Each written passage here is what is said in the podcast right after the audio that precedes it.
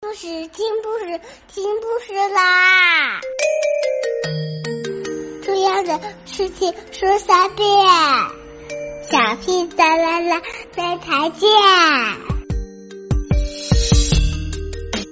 快来听故事吧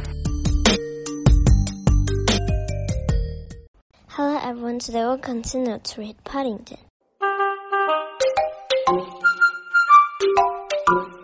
They had finished their coffee and were sitting round the blazing fire feeling warm and comfortable, Mr. Brown rubbed his hands.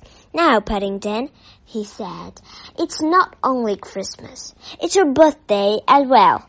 What would you like to do? A mysterious expression came over Paddington's face.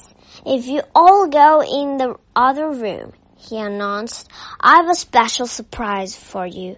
Oh dear, must we, Paddington? said Mrs. Brown. There isn't a fire. I shan't be long, said Paddington firmly, but it's special surprised and it has to be prepared. He held the door open and the Browns, Mrs. Bird and Mr. Gruber filed up gently into the other room. Now close your eyes, said Paddington, when they were all settled, and I'll tell you now when I'm ready. Mrs. Brown shivered. I hope you won't be too long, she called. But the only reply was the sound of the door clicking shut. They waited for several minutes without speaking, and then Mr. Gruber cleared his throat. Do you think young Mr. Brown's forgotten about us? he asked. I don't know, said Mrs. Brown, but I'm not waiting much longer. Henry, she exclaimed as she opened her eyes. Have you gone to sleep?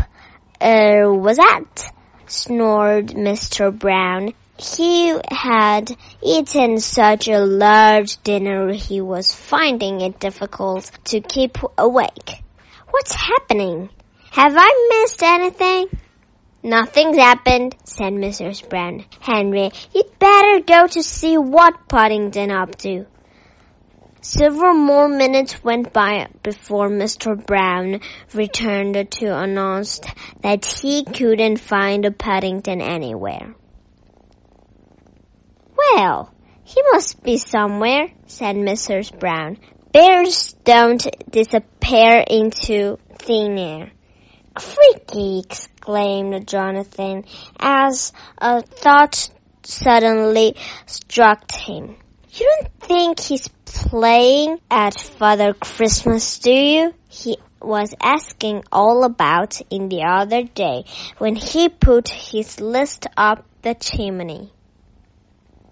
I bet that's why he wanted us to come in here, because this chimney connects with the one upstairs and there isn't fire.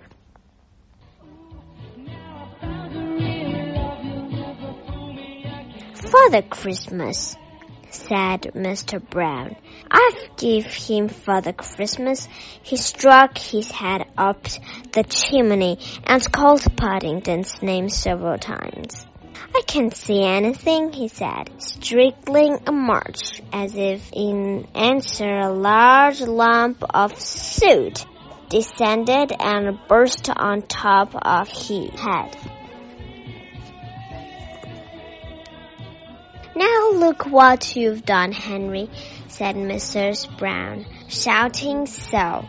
If you just dropped the soot all over your clean shirt. If it's young Mr. Brown, suggested Mr. Gruber. He did have rather a large dinner, remember.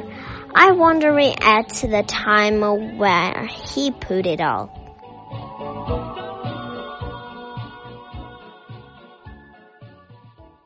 Mr. Gruber's suggestion had an immediate effect on the party and everyone began to look serious.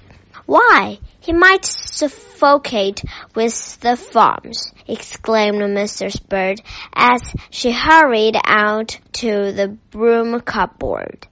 When she returned, armed with a mop, everyone took it in turns to poke it up the chimney, but even though they strained their ears, they couldn't hear a sound. It was while the excitement was at its height that Paddington came into the room. He looked most surprised when he saw Mr. Brown with his head up the chimney. You can come into the dining room now, he announced, looking round the room.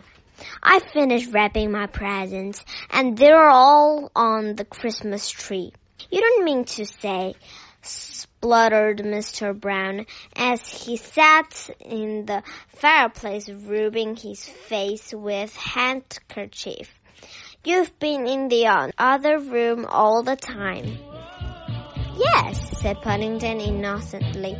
I hope I didn't keep you waiting too long.